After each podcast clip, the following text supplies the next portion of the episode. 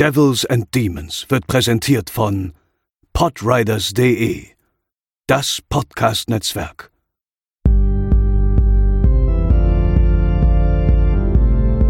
They're coming to get you, Barbara. They're coming for you. Diese Episode wird präsentiert von Deadline, das Filmmagazin, die Fachzeitschrift für Horror, Thriller und Suspense. Jetzt im Kiosk oder online unter deadline-magazin.de. Moin moin und herzlich willkommen zur 138. Episode von Devils and Demons, eurem Horrorfilm-Podcast. Ich bin der Chris. An meiner Seite befinden sich Pascal. Moin moin. Und André. Einen schönen guten Tag. Ja, ihr habt lange drauf gewartet. Einige würden sogar behaupten, sie warten seit drei Jahren auf diese Episode. Aber man muss ja auch dazu sagen, man muss sich so ein bisschen die qualitativ hochwertigen Dinge, die Highlights im Horrorfilmbereich muss man sich auch äh, schön aufteilen ähm, und schön splitten, damit man auch lange davon zehren kann. Und deshalb äh, reden wir erst heute über einen der wichtigsten Horrorfilme aller Zeiten und über einen der vermutlich ja ohnehin bekanntesten und und wichtigsten Slasher aller Zeiten, der seltsamerweise äh, 1984 rauskam und das ist eigentlich zu einem Zeitpunkt gewesen, als die goldene Ära des Slasher-Films eigentlich schon längst ihren Höhepunkt, nämlich 1981, hinter sich gebracht hat. Und eigentlich endete diese ja, diese Hochphase des Slashers 1984. Alles war bereits erzählt, alles war längst auserzählt. Äh, gefühlt sind täglich zwei bis drei neue, schnell runtergedrehte Slasher mit maskierten Killern, die Jagd auf Teenies machen, in die Kinos gekommen. Was soll man da noch Neues erzählen? Und dann kam wieder mal, wie so oft irgendwie in der Filmgeschichte, ähm, ja, Horrorlegende Wes Craven und äh, schuf innerhalb eines Genres mit einem Film etwas völlig Neues, etwas viel Erwachseneres, etwas viel Intellektuelleres, als man bisher von Slashern erwarten konnte. Und nebenbei erschuf er mit Freddy Krüger, ihr habt es vermutlich schon geahnt, einen neuen Film-Superhelden und mit Nightmare on Elm Street eines der erfolgreichsten und umfangreichsten Filmfranchises. Und deswegen reden wir heute über den ersten Teil der Reihe, Nightmare on Elm Street aus dem Jahre 1984. Und bevor wir loslegen, Hören wir kurz in den Trailer rein. The kids of Elm Street don't know it yet, but something is coming to get them. There's something out there, isn't there?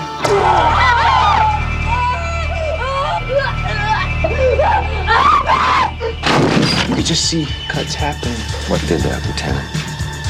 I don't know. Tina! What's the coroner got to say?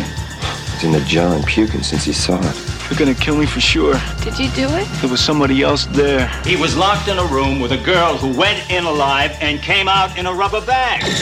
No one knows where it came from or who it will visit next. Nancy? There's something wrong with you. You're imagining things. Nightmare on Elm Street.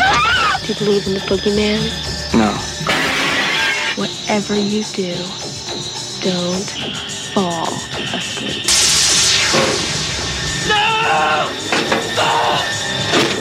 She's the only one who can stop it. If she fails, I'm your boyfriend now, Nancy. no one will survive.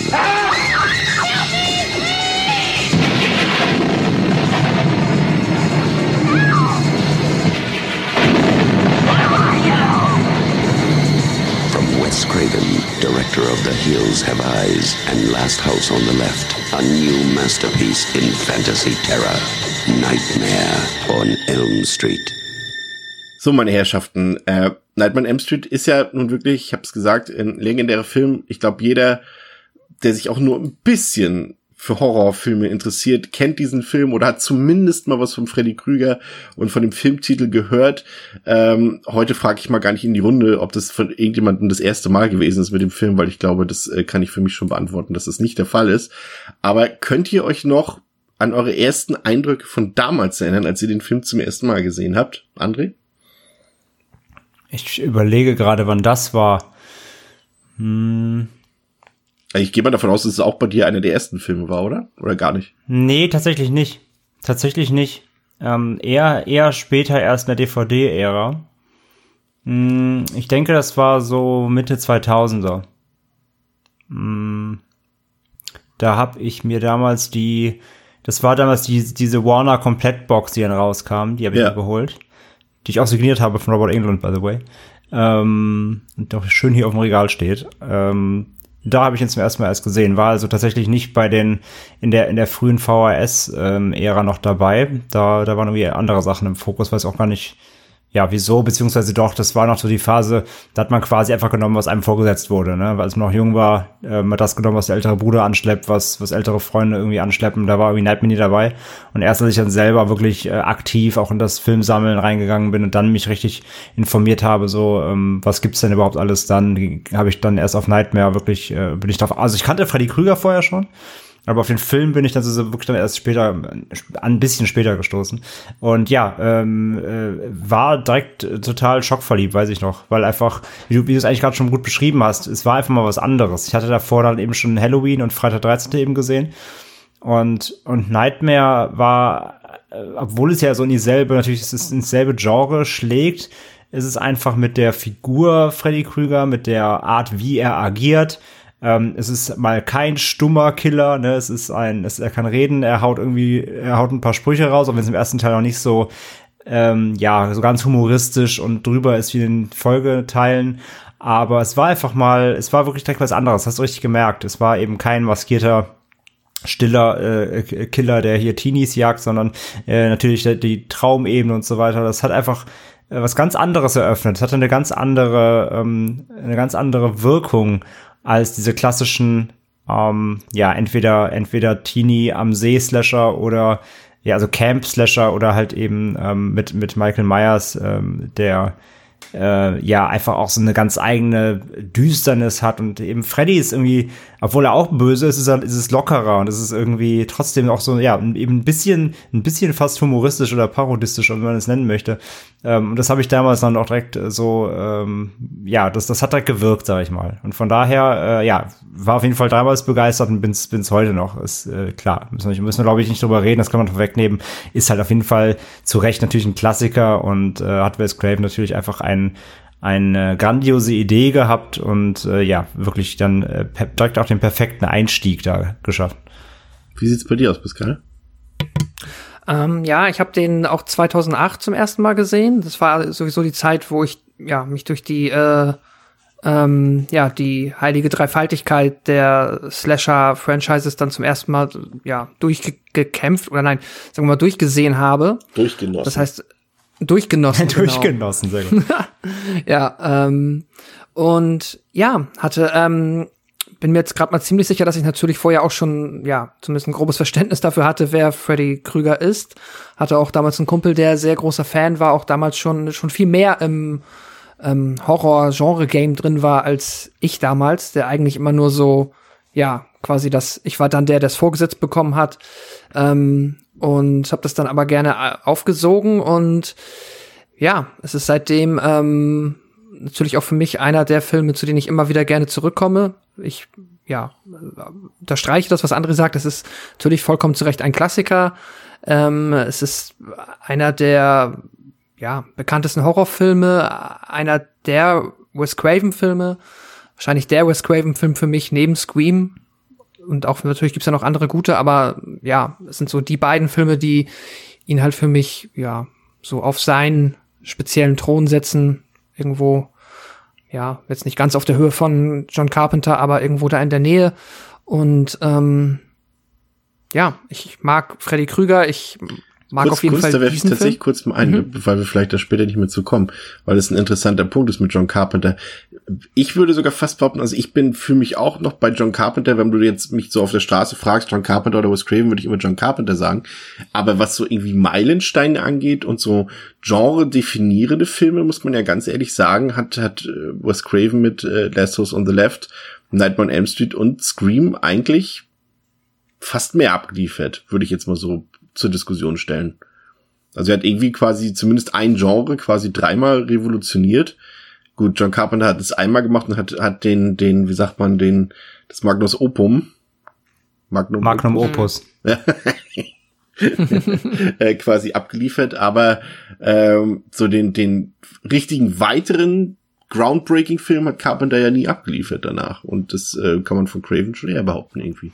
Naja, gut, man kann sagen, Carpenter hatte natürlich einfach eine sehr gute Schaffensphase, Ja. die irgendwann einfach einen Bruch erlitten hat, wie es bei vielen ähm, von den von den alten Hasen, sag ich mal, ist. Und Carpenter hat äh, und und und Craven hat es aber geschafft, immer wieder a äh, sogar ganze Franchises zu erwecken, die sich langlebig halten mit Erfolg. Ähm, und er hat, wenn man ihm das, das kann man ihm durchaus so gestehen, er hat ähm, kreativere Ideen erfunden. Also Carpenter hat sich ja dann auch doch recht ähm, auf, auf ja, verschiedene Elemente fokussiert. Er hat zwar auch in verschiedenen Genres äh, gedreht, so von eben äh, Slasher bis äh, Vampir bis, äh, hast du nicht gesehen? Also klar auch verschiedene Dinge kreiert, aber ähm, äh, Craven würde ich zugestehen, dass er die kreativeren Grundsteine mit erfunden hat, Mhm. sage ich mal. Also hier dieses, dieses äh, die Figur Freddy Krüger plus diese ganze Traumebene, dann eben mit bei Scream das ganze Meta-Franchise. Ähm, also da würde ich ihm zugestehen, dass er so die kreativeren insgesamt Einfälle hatte. Ja, ich glaube auch, dass es also jetzt natürlich beide nicht jetzt jeweils am einem Ende des Spektrums, aber ich würde da André zustimmen, dass ich auch ähm, Craven eher auf der kreativen, ja, mit unter manchmal auch halt genialen Ebene ein bisschen weiter vorne sehe und dann Carpenter auf der handwerklichen Ebene beständiger vorne. Jetzt ja, nicht, dass da ähm, beide nicht auf beiden Ebenen viel geschaffen haben, aber ich denke auch so. Also, also, da also Craven hat dafür auch halt schon viel Gurken zwischendrin auch mal abgeliefert. Ja, das ist, das ist eben das, was wir damals gesagt hatten, Pascal, was wir letzt, letzte Woche auch gesagt hatten. Craven hat einfach sehr viele Ideen, aber es ist niemand da, der für ihn die Ideen sortiert, ob die gut oder schlecht sind. Und so wirkt es, als hätte er einfach alle gedreht. Und dabei sind eben 50% geniale und 50% total bescheuerte Sachen mal rausgekommen. Ja, ist so ein bisschen vielleicht, äh, zumindest habe ich da immer dann direkt auch die Stephen King-Assoziation, wenn es halt um Horrorbücher geht, wo es halt auch einfach ein sprudelnder Quell an Ideen ist, die halt auch alle passieren, weil er die Möglichkeit hat, dass alle passieren. Ähm, aber die Hit-and-Miss-Rate ist dann halt in beiden Fällen, ähm, ja, stark gegeben. Ja. Bei mir war übrigens tatsächlich äh, äh, der Ursprung ähm, Nightmare on Elm Street in meiner Vita, dass ich, äh, wir hatten so eine Bücherkiste äh, auf dem Dachboden, wo irgendwie so Bücher sind, die, also meine Mutter hat sehr viel gelesen früher und da war so eine Kiste, ähm, da waren ausrangierte Bücher drin, die sie irgendwie nicht mehr lesen wollte oder die sie nicht im Regal stehen haben wollte.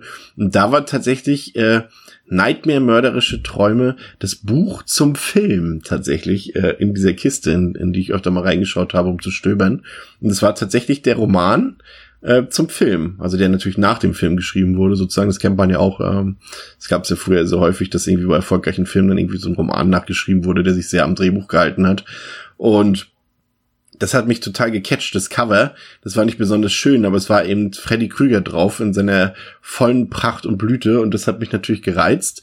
Und ähm, dann habe ich äh, noch so ein bisschen mehr gelesen, als ich dann mein erstes Horrorfilmbuch äh, im Zuge von Scream äh, gekauft hatte und da stand sehr viel drin über Nightmare on Street und da war das tatsächlich so auch so mit einer der ersten Sachen, die ich unbedingt sehen musste und das äh, hat mich tatsächlich massiv begeistert, als ich den das erste Mal gesehen habe. Also ich konnte da wirklich, äh, konnte das gar nicht glauben, was ich da alles zu Gesicht bekam, aber das werden wir ja gleich im Einzelnen noch aufschlüsseln. Ähm, zu den Fakten des Films. Also auf Letterboxd hat der Film eine Durchschnittswertung von äh, ziemlich guten 3,8 von 5, IMDb 7,5 von 10. Ähm, der Film hat lächerliche 1,8 Millionen Dollar gekostet und 25 Millionen Dollar eingespielt. Das klingt tatsächlich erstmal gar nicht so viel, aber wenn man das einfach mal hochrechnet, ähm, dass der Film einfach sein Budget quasi mehr als verzehnfacht hat, äh, ist das durchaus als Erfolg zu werten.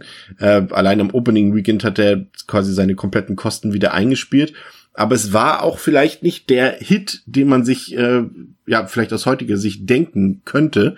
Ähm, der Film war immer nur im, im Box Office in den USA. Das war im November 1984 immer so um Platz neun bis zehn im Box Office. Also das ist jetzt, wenn man heutzutage sagen würde, ja, mein Film ist auf Platz zehn im Box Office eingestiegen, ist es eher ein Misserfolg als ein Erfolg.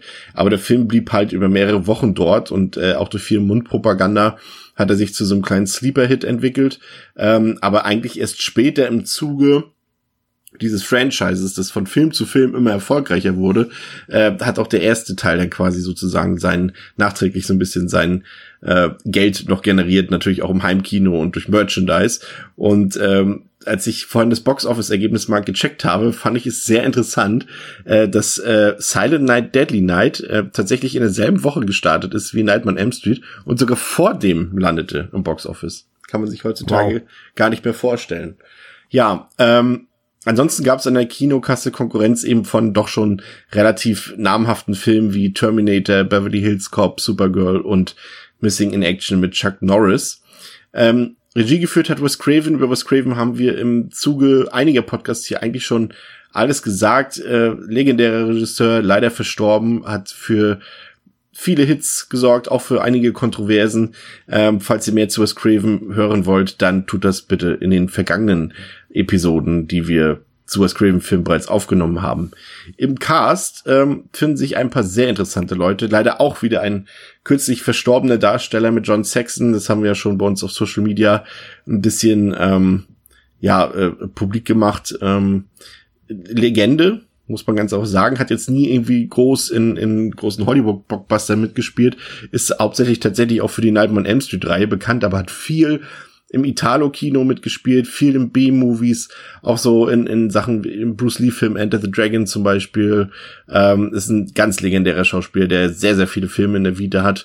Ansonsten haben wir Heather Langenkamp, auch eines der bekanntesten Scream Girls, obwohl sie eigentlich gar nicht so viel mit Horror am Hut hatte außerhalb äh, dieser Nightmare-Reihe und auch so nicht wirklich Erfolge feiern konnte. Ganz im Gegensatz Pascal zu Johnny Depp, der hier seine erste Filmrolle hatte. Ähm, ist immer wieder seltsam, ihn zu sehen, ne? ja, es ähm, ja, auf jeden Fall. Es ist spannend. Ich meine, ich erinnere mich dran, äh, sind wir uns ja, glaube ich, auch, also da würde mich mal, mal Andres Meinung interessieren. Ich weiß ja, dass du ähm, kein großer Fan des Schauspielers jetzt äh, insgesamt ja. bist. Ich weiß jetzt nicht, wie es jetzt speziell hier auf den Film ähm, gemünzt das ist. Das ist seine einzige erträgliche Rolle für mich. Okay, okay, das ist eine Ansage. Ich bin da ähm, ja eigentlich wesentlich gnädiger und war auch halt so in den 2000er, in den Nullerjahren, wie es glaube ich auch einfach viele Menschen waren, ähm, ja, großer Freund des, äh, des Johnnies.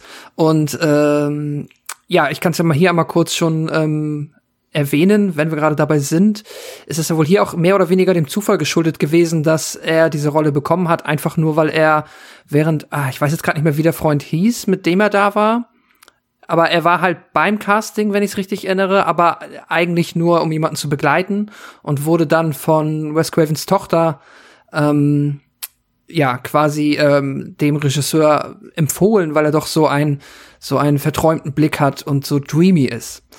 Ähm, ja, und darauf sollte dann ähm, eine ja große Filmkarriere und auch TV-Karriere starten. Ich glaube, drei Jahre später war es dann ja mit 21 Jump Street ja, soweit und 1990 genau und 1990 dann mit ähm, äh, Edward Scissorhands äh, wahrscheinlich dann ja der etwas größere Durchbruch. Äh, André, wie stehst du eigentlich zu Johnny Depp? Interessiert mich jetzt mal, um mal hier so die Seiten zu klären.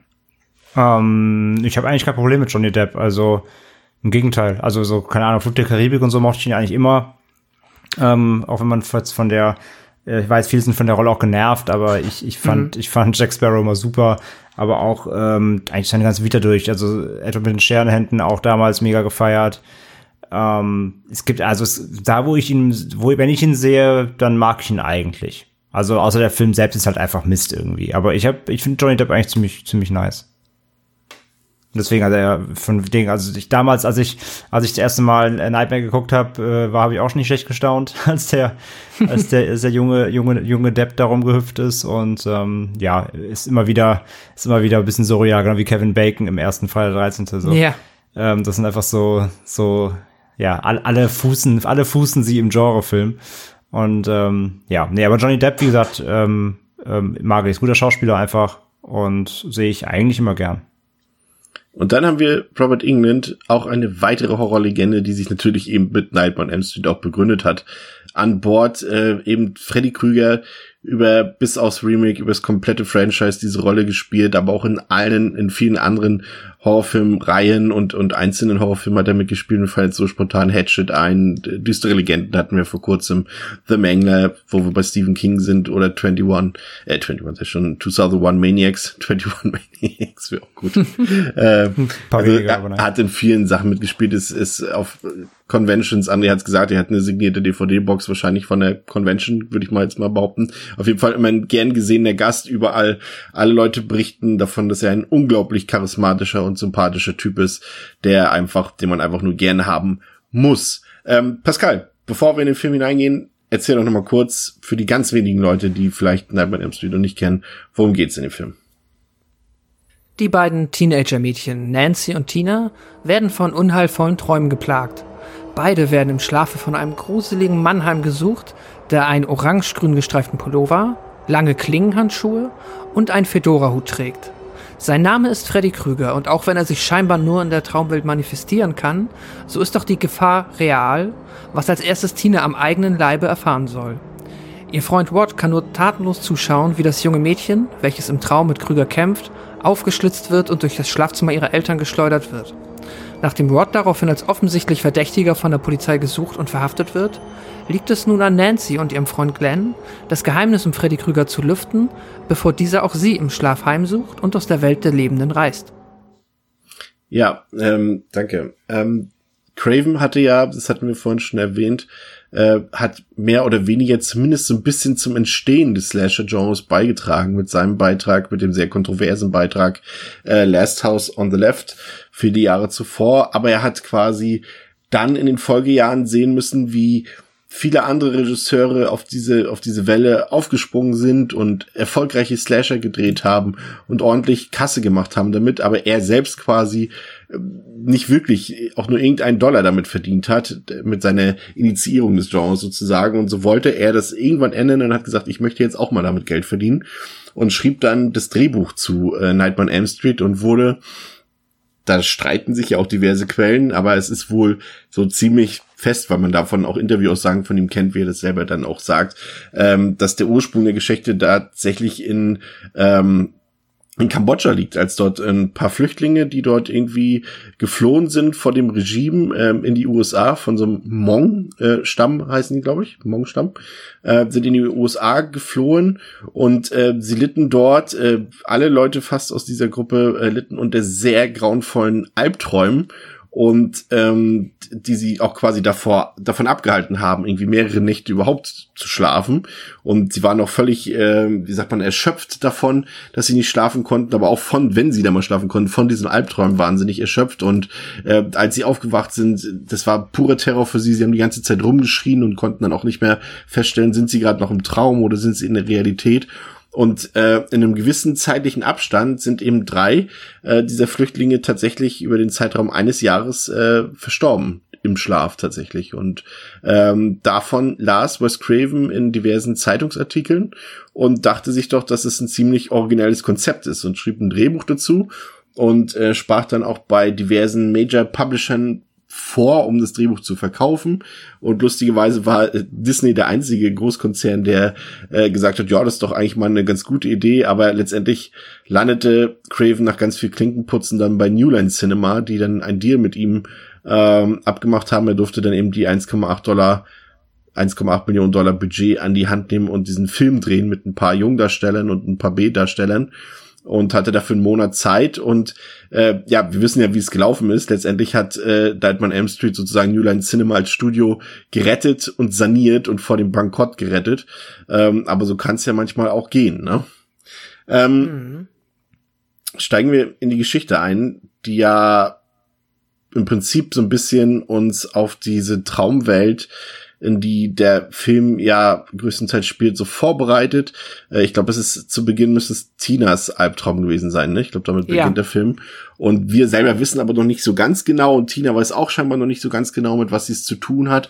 Ähm, und mir ist da vor allem in dieser ersten Szene direkt dieser unfassbar gute Filmscore aufgefallen, der für mich doch klar zu den gruseligsten und besten Scores überhaupt gehört. Ich glaube, der Freddy-Song, dieses ein, zwei, Freddy kommt vorbei und so, der läuft da auch schon in dieser Eingangssequenz, aber vor allem dieser Score und dieses Main-Theme von äh, Charles mhm. Bernstein äh, hat sich mir total ins Gehirn gebannt. Ich weiß nicht, wie es euch da geht, aber das ist für mich eine der absoluten Stärken des Films, André.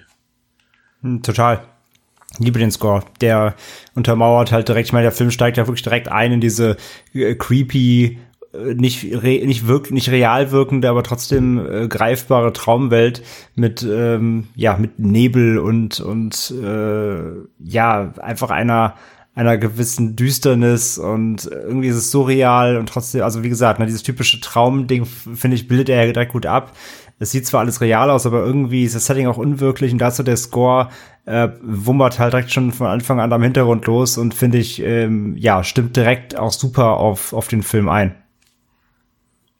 Pascal, wie gefällt dir ja, die Musik? Ähm 100%ig äh, stimme ich euch dazu, ist ähm, hat ganz großen Anteil an allem Grusel in dem Film und ähm, ja, ist halt ja, nee, also das ist eigentlich alles, was ich dazu sagen kann. Es ist halt tatsächlich so, dass ich denke, der die Atmosphäre halt hier wirklich maßgeblich vom Score abhängt. Das ist, äh, würde ich sagen, fast auf einem Level mit Halloween, wo halt man auch sagen kann, dass der Film ja auch ähm, nicht nur profitiert oder auch nicht nur glatt gezogen wird vom Score, also nicht nur ein Score, der dazu passt, sondern auch hier ein Score, der den Film halt ähm, unabhängig nochmal auf ein anderes Level hebt und was der halt auch einfach ähm, ja hier wie die Faust aufs Auge passt und ja, ihn halt zu einem echten Horrorfilm macht.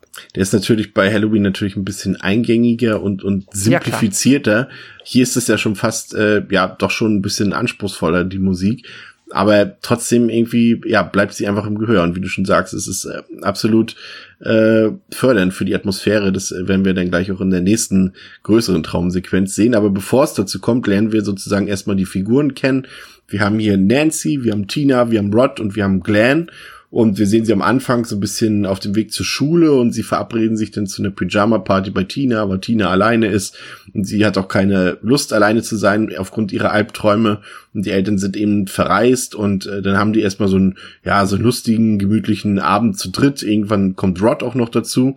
Ähm, und sie stellen alle so ein bisschen untereinander fest, dass alle so ein bisschen eben von diesen Albträumen geplagt sind und auch alle ähnliche Muster in diesen Träumen haben. Es geht immer um einen Mann mit hm. äh, äh, Messern an den Händen und äh, ja, und ebenfalls lernen wir halt auch so ein bisschen dieses, diese, dieses Beziehungsgeflecht äh, kennen. Tina und Rod sind zum Pärchen und die sind schon ein bisschen weiter, sag ich mal, in ihrer Entwicklung. Da kommt dann eben auch dieser Coming-of-Age-Part so ein bisschen durch, eben dieser, dieser Weg vom, vom, von der Jugend zum Erwachsenwerden und die sind auf jeden Fall auch schon sexuell aktiv, was man eben von Nancy und Glenn nicht behaupten kann, bei denen man auch am Anfang so gar nicht so recht weiß, was sind die beiden jetzt eigentlich nur? Sind das irgendwie äh, beste Freunde? Sind sie heimlich ineinander verliebt? Wissen sie davon? Sind sie ein Pärchen? Das ist am Anfang so ein bisschen noch relativ unklar, aber man kann sich das als Zuschauer dann schon irgendwie denken, wo das hinführt.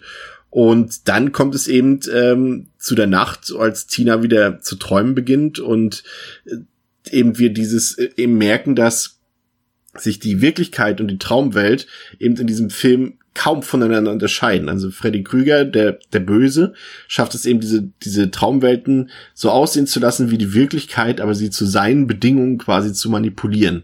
Und so sieht man eben, wie Tina ganz normal aus ihrem Elternhaus rausgeht, in die Dunkelheit und ähm, ich glaube, sie geht in die Schule, ne? War das die Schule?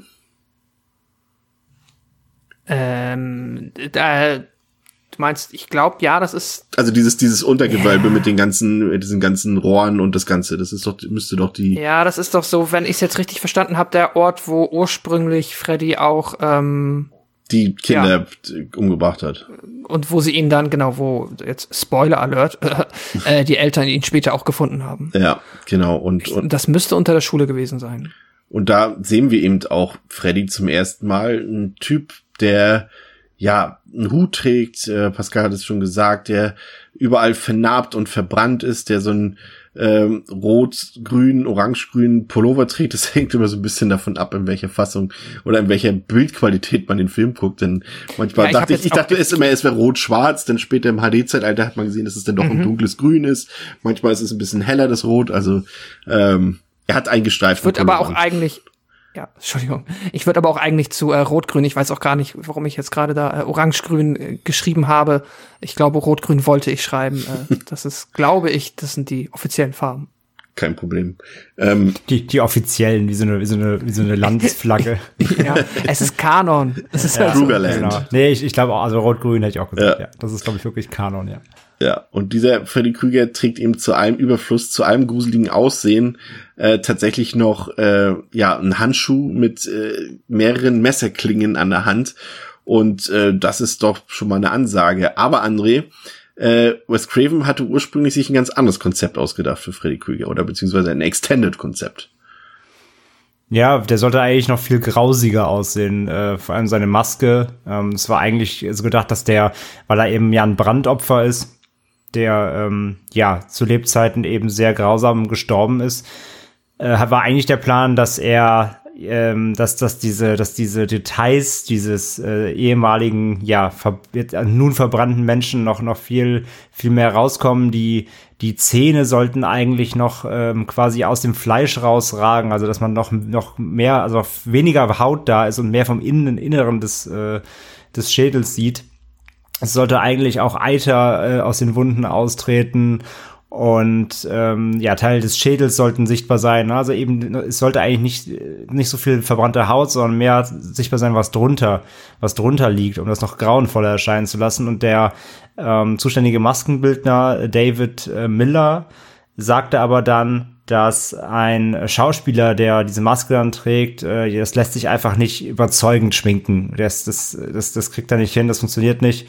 Und wenn sie eben eine Puppe nehmen, eine Marionette und das eben alles ähm, ja mit mit mit einer Puppe lösen, das äh, das würde halt nicht dazu passen, dass er dann mit mit echten Schauspielern äh, agieren interagieren muss. Und ja nach nach langem Hin und Her wurde das dann letztendlich verworfen, diese diese überrealistische und noch viel detailliertere ähm, ja, äh, dieses Bildnis dieses verbrannten Schädels, sondern dann, dann haben sie sich doch für diese Maske entschieden, die man jetzt eben im Film, im Film kennt.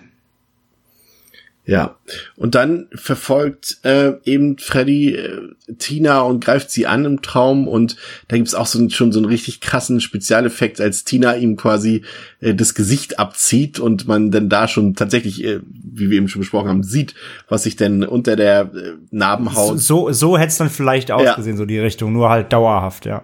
Ja, und das ist äh, schon ziemlich, ziemlich heftiger Effekt. Und dann sehen wir eben parallel, wie in der Realität Ron neben Tina aufwacht und völlig außer sich ist und gar nicht weiß, was da geschieht mit Tina.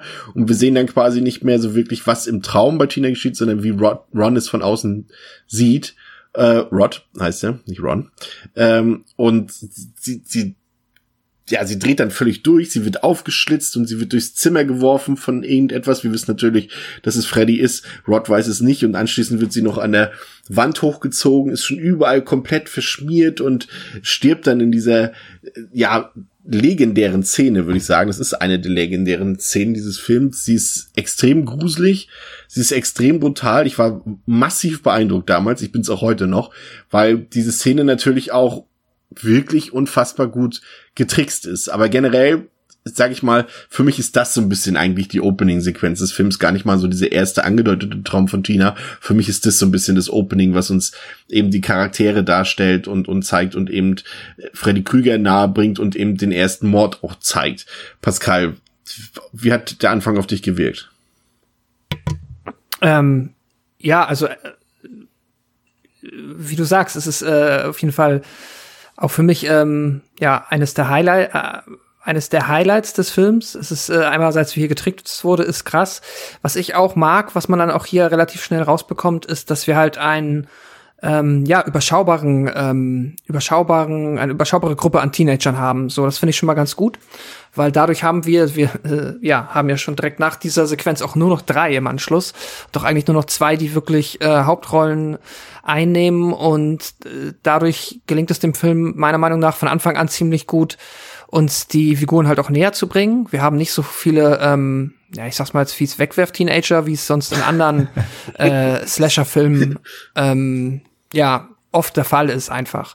Wo wir uns ja halt schon oft jetzt äh, mal drüber beschwert haben, dass oder beschwert oder halt zumindest zu Recht kritisiert haben, dass man da halt nicht wirklich mit den Figuren mitfiebern kann, wenn sie einem egal sind. Und das zeigt der Film hier gleich. Das wird hier auf jeden Fall nicht der Fall sein. Ähm, und ja, es ist, es ist ein krasser Opener. Ich meine, ich äh, habe jetzt auch noch mich zum ersten Mal tatsächlich damit informiert, wie sie hier getrickst haben. Und das, ich fand's auch, also ich find's krass, dass sie halt ja wirklich dieses Zimmer gebaut haben und das halt wirklich gedreht haben. Also tatsächlich eine Konstruktion gemacht haben, hergestellt haben, wo sie halt tatsächlich diesen Raum 360 Grad drehen können. Ja. Keine Ahnung.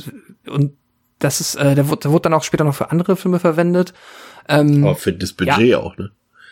Ja, eben. Also es ist äh, wirklich krass. Und äh, es sieht äh, auch heutzutage noch, auch im HD-Zeitalter, sieht das genial aus. Es hat absolut den gewünschten Effekt. Es ist blutig ohne Ende.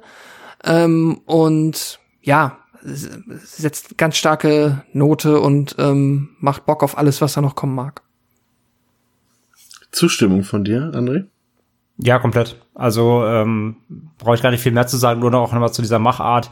Das ist ja genau der Punkt. Ähm, hätte man jetzt hier irgendwie mit mit einem billigen CG oder oder irgendwie Greenscreen gearbeitet und das alles irgendwie zurechtgetrickst und geschnitten im Editing-Raum, dann würde das heute einfach auch nicht mehr so gut wirken. Aber da man das wirklich als Prop nachgebaut hat und ja eben eine eine Hydraulikkonstruktion, die wirklich diesen Raum real drehen konnte. Und die Schauspieler, der Einlag wirklich eben quasi auf dem Boden war, war festgebunden. Und ähm, ja, ist dann so getrickst eben, dass sie den Raum dann drehen konnten, so dass sie quasi so aus, als ob sie die Wand hochrutscht eben, dass es wirklich real passiert und sich eben dazu dann Schauspieler musste, als ob eben Freddy Krüger natürlich in dem Sinne unsichtbar da ist und äh, sie sie malträtiert. Ähm, nur deswegen wirkt das auch heute noch so krass und hatte nichts von dieser imposanten imposanten Opening-Szene oder zumindest imposanten ersten Kill hier verloren ähm, weil eben man, weil man nicht auf die die äh, alten alten äh, Billigtricks zurückgreifen musste und sich hier eben dank dem großen Budget auch die Mühe machen konnte. Das ist halt wirklich nach wie vor eine, eine Wahnsinnsszene.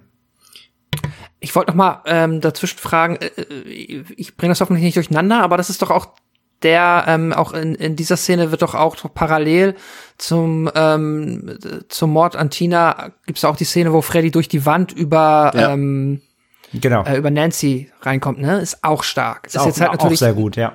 Ja, nicht halb so beeindruckend, aber ist immer noch ähm, super effektiv einfach, weil auch das halt praktisch gelöst ist äh, und das wirklich gruselig ist, weil man die Illusion, dass das eine Wand ist, was es offensichtlich ja real nicht ist, aber nee, ist die ist halt im Grunde top. ein übergroßes äh, Spannbetttuch. Äh, das, genau. Ja, und dann einfach halt dann durchgedrückt und ja, Wirkung ist trotzdem komplett da, ja.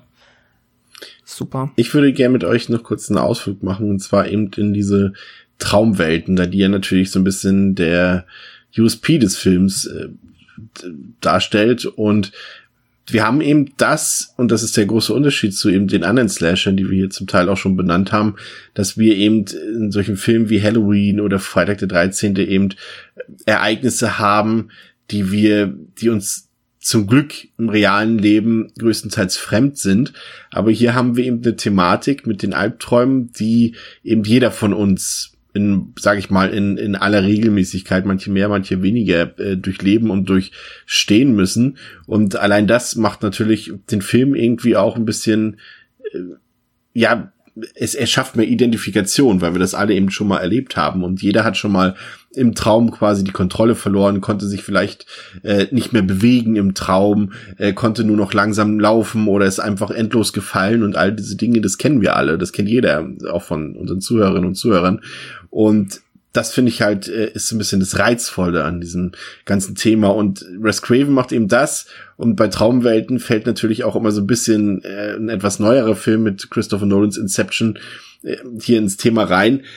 Und ich finde, das macht halt Wes Craven halt einfach Jahrzehnte vorher deutlich besser, weil er sich nämlich einfach austobt mit den Träumen. Und natürlich in den Fortsetzungen mhm. tun das andere Regisseure noch mehr. Bei Inception wirkt das alles immer noch so geerdet. Und da habe ich immer das Gefühl gehabt, ja, aber mach doch mal was. Es ist doch, es sind doch irreale Welten. Da kann man sich doch austoben und die müssen doch nicht unbedingt so aussehen wie die Realität. Und das macht ähm, finde ich äh, Wes Craven einfach ein bisschen geschickter, weil zwar die Optik äh, der Realität entspricht, aber einfach die Dinge, die dort passieren können und die passieren, einfach komplett anders sind. Also es kann quasi, Freddy Krüger kann die Träume so manipulieren, wie er sie will. Und das äh, lässt mhm. einfach viel Raum für Kills, das lässt viel Raum für fantastische, für kreative Momente. Freddy Krüger kann quasi alles machen, weil er sich eben in diesem Unterbewusstsein befindet. Er ist sozusagen, wenn man so will, allmächtig und kann sich ja quasi über physikalische Gesetze hinwegsetzen. Und das eben, und das ist halt das Fantastische daran, äh, quasi in einem Safe Space, was ja eigentlich der Schlaf ist, die Nacht für ja. den Menschen. Und das ist halt das absolut Geniale an diesem Film und das macht ihn halt so besonders, finde ich. Ja, auch halt generell, ne? Ähm, ist ja wie bei The Grudge zum Beispiel auch. Auch das Bett wird hier zum Horror. Ja. Was ja auch quasi ein Safe Space ist, ne? Ähm, wo kommen wir später auch zu der Szene mit dem, mit Johnny Depp und so. Ähm, also auch das Bett selbst hier wird hier zum, zum Albtraum gemacht, was ja eigentlich eben ein Platz zum, zum Schutz suchen und zur Ruhe ist. Und das ist ja genau der, der Punkt, ja. Ja.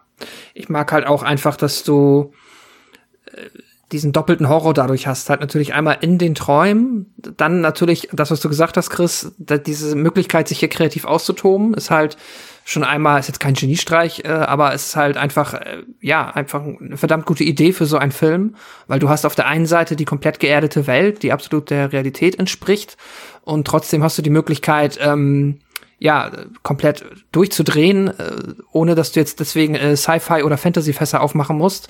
Du kannst das alles in einem normalen Film stattfinden lassen. Ähm, und dann hast du halt das, was ihr auch gesagt habt, so, der Schlaf ist halt Safe Space. Es ist äh, das, wo man ähm, ja eigentlich, sag ich mal, abstrakt gesagt eher dem Horror der äh, des den dem alltäglichen Horror der Welt quasi versucht zu entfliehen. Hier ist es dann genau andersrum und ich mag auch naja, was heißt ich mag, ich finde es auch einfach sehr effektiv und ich kann sehr gut mit den Figuren mitfiebern äh, in allen Nightmare on Elm Street Filmen, wenn sie halt sich quasi zusammenreißen müssen, nicht zu schlafen, weil ja. das ist finde ich auch ein sehr sehr äh, realer Horror, den ich auch sehr gut nachvollziehen kann, aber jetzt natürlich bei mir auf einem ganz anderen Level, wenn ich jetzt, also ich, zum Beispiel dieses Gefühl, wenn du einfach mal in einer Situation bist, wo du extrem müde bist, weil irgendwas blöd gelaufen ja, nimmst, ist. Nimmst du einfach so. simpel. Du, guckst abends irgendwie um 23 Uhr, machst du noch einen Film an, den du unbedingt sehen willst. Ja. Und, und äh, du merkst es halt einfach gar nicht, wie du permanent einschläfst, ne? Ja, genau, zum Beispiel das, genau. Und ähm, oder du bist auf der Arbeit und du hast so, oder irgendwie in der Uni, wie auch, jeder kennt das mit Sicherheit, ja, dass er schon mal diesen Moment hatte. Ja, genau, wo du so müde bist und du musst die Augen aufhalten und es ist echt schwer. Und äh, das natürlich jetzt mit Konsequenzen, die nicht so schlimm sind, dass Freddy Krüger dich tötet, aber es ist trotzdem unangenehm. Und äh, deswegen kann ich es halt, äh, fühlt es sich halt so greifbar an und so nachvollziehbar an, wie schlimm es sein muss. Jetzt im Speziellen halt in diesem Film für Nancy, die einfach nur versucht, nicht zu schlafen. Und das ist, äh, ja, realer Horror. Und vor allem ist es ja auch eben so, was, was mir auch gefällt, ist eben, dass, also es gab schon vorher Filme, die eben auch so ein bisschen mit Träumen gespielt haben, Dreamscape zum Beispiel oder The Slayer, ähm, die eben auch Bedeutung auf Träume gelegt haben. Allerdings ist, finde ich, hier der Kniff, der besondere Kniff, den Craven sich hat einfallen lassen, ist eben, dass sie inszenatorisch die Traumsequenzen eben von der Realität einfach nicht zu unterscheiden sind. Sie sehen halt exakt genauso mhm. aus. Da ist jetzt nicht irgendwie so ein dreamy Filter oben drauf oder so, dass man jederzeit sofort weiß, ah, okay, das ist die Traumwelt, weil hier ist jetzt alles yeah. schwarz-weiß oder besonders äh, grell oder irgendwie sowas und das, das macht's halt auch schön. Natürlich wissen wir in der Regel in vielen Momenten, wann jetzt hier äh, Traum ist und wann Realität ist. Äh, da macht der Film ja auch nicht so, so ein Geheimnis draus, aber es ist trotzdem ein ziemlich interessanter Kniff, finde ich, der auch durchaus äh, hervorzuheben ist. Ähm, da kommen wir ja sicher auch noch drauf. Äh, später dann ähm, äh, muss man auch sagen, trotzdem gibt's hier eben manchmal so, muss man sich fragen, manchmal, manchmal springt er auch so ein bisschen mit der, mit der Regel. Ja. Äh, da, da kommen später drauf. Und ich wollte noch sagen, natürlich, wo wir eh jetzt schon bei diesem ganzen Schlaf wach bleiben, also gerade was Pascal beschrieben hat, klar, kennen wir, glaube ich, wirklich alle, ähm, Stichwort äh, Film gucken und im Kino sitzen, ach, das ist gemütlich, weil wir, weil wir wieder alle mal im Savoy sitzen und die, und die lila Sessel sind zu bequem. Man kriegt seine Augen nicht aufgehalten, kennen wir alle. Ähm, und was ich jetzt noch sagen wollte, ist, ähm, was mir auch wieder jedes Mal auffällt, also es war jetzt nicht die neue Erkenntnis am Film, aber äh, es ist, fällt mir jedes Mal wieder erneut auf und ich finde es jedes Mal wieder lustig. Dieser ganze Film ist einfach ein reiner Kaffee-Werbespot. stimmt, ja. Der ganze Film ist ein reiner Kaffee, wie viel Kaffee da gesoffen wird. Und auch wie viel Wert darauf gelegt wird. Allein dann später auch die Szene, kommen wir noch mal im Detail drauf, aber mit der versteckten Kaffeemaschine unterm, unterm Stuhl ist halt glorreich. Und das ist äh, der, der Film ist eine reine Kaffeewerbung. Es wird keine Marke genannt, aber es ist einfach, ich habe nach dem Film jedes Mal Bock, Kaffee zu trinken. ja, so funktioniert auch Propaganda. Ähm, es ist dann so, dass äh, Rod natürlich, die Situation ist eindeutig, äh, Tina liegt tot im Bett, Rod ist der Einzige, der dort im Raum war, er ist der Einzige, der sie hätte umbringen können, natürlich ist Rod der Verdächtige, das weiß er auch. Und deswegen flieht er erstmal natürlich. Und äh, wir lernen dann, äh, wir wissen schon, Nancy ist unsere Hauptfigur und wir lernen dann auch ihre Eltern kennen, ihr Dad ist, äh, ist ein Cop und ähm, sie erzählt ihren Eltern auch von den Träumen, aber so ganz so recht glauben wollen die Eltern das nicht. Sie weichen regelrecht aus. Wir als aufmerksame Filmkenner wissen natürlich, dass die verbergen was. Die wissen mehr, als sie uns hier erzählen mhm. wollen, die Eltern. Und das ist natürlich auch ein bekanntes Motiv in Horrorfilmen, das eben auch später in, in Craven-Filmen, natürlich auch in Scream und so weiter und in, in allen möglichen Filmen einfach Horrorfilmen wieder aufgegriffen wird, dass äh, die Jugendlichen oder die Teenager immer so ein bisschen auf sich alleine gestellt sind. Die Eltern halten sich da raus, die glauben den Quatsch nicht, den die Eltern erzählen. Aber hier ist es nochmal was anderes, weil die Eltern es hier eigentlich tatsächlich besser wissen, wie wir später erfahren. Das macht die Sache nochmal so ein bisschen besonders. Und äh, an dieser Stelle sei kurz angemerkt, ist euch aufgefallen, wie blau die Augen von Heather Langenkamp sind? Ja, total. Ich habe manches sie trägt Kontaktlinsen. Ja, das hm. wäre meine nächste Frage gewesen, aber ich habe das tatsächlich nicht rausfinden können. Aber das war, äh, das ist schon ein Eyecatcher was. Es, es, wirkt, es wirkt schon fast unnatürlich, ja. ja. Ja, das stimmt. Ähm, Rod wird dann festgenommen und ähm, wir sehen eine Szene, die fast genauso beeindruckend ist wie die vorangegangene Traumsequenz von Tina, die wir erlebt haben. Und zwar, als Nancy in der Schule einschläft und äh, sie quasi auch in der Schule äh, in ihrem Traum aufwacht sozusagen und dort die blutige Tina im Leichensack, äh, die quer durch die Schule gezogen wird. Ähm, sie trifft dann noch auf ein paar seltsame Gestalten, die dann auch immer so diese, schon so ein bisschen den Vorboten auf Freddys fiese Sprüche so ein bisschen andeuten, als da irgendjemand da, ich glaube, das war dieses Mädchen, was halt so wie Freddy schon gekleidet ist und sagt, hey Nancy, laufen auf den Gängen ist doch verboten und diese ganzen Sachen, das ist schon ein bisschen so dieses Trademark, was so sanft hier etabliert wird, was natürlich, André hat es vorhin schon gesagt, in den späteren Filmen noch viel, viel prägnanter wird. Äh, und Nancy landet dann eben auch im Keller der Schule und überall sind diese heißen, dampfenden Boiler und Maschinen und dazu dieses schrille Quietschen von Freddys Klingen auf den Rohren, was ja auch so ikonisch geworden ist. Und ähm, sie befindet sich schon in Gefahr, aber sie, man merkt auch einfach, dass sie dass sie sehr clever ist. Ne? Sie ist, sie ist schon sehr schlau, sehr clever. Sie weiß auch sie weiß sich zu helfen und hier weiß sie, indem sie sich selbst verbrennt am Arm, dass sie wahrscheinlich äh, aufwachen wird, weil sie eben schon feststellt, dass das, was im Traum passiert, äh, hier bei Freddy zur Realität wird und dementsprechend weiß sie sich hier zumindest vorerst zu befreien. Aber ich finde diese ganze Schulsequenz, vor allem wie dieser Leichensack mit Tina da weggezogen wird, wow. Mhm. Also ja, das, das ist super. Das ja. ist irre. Ja. Ja, absolut. Äh, ich finde eh, der Film ist sehr gut da drin, wenn wir jetzt mal den Vergleich anstellen, was zum Beispiel für mich zumindest äh, eigentlich kein Freitag der 13. Film so richtig geschafft hat, was der erste Halloween noch geschafft hat, ähm, halt wirklich mal so Gänsehautmomente ja. zu erzeugen. Ja.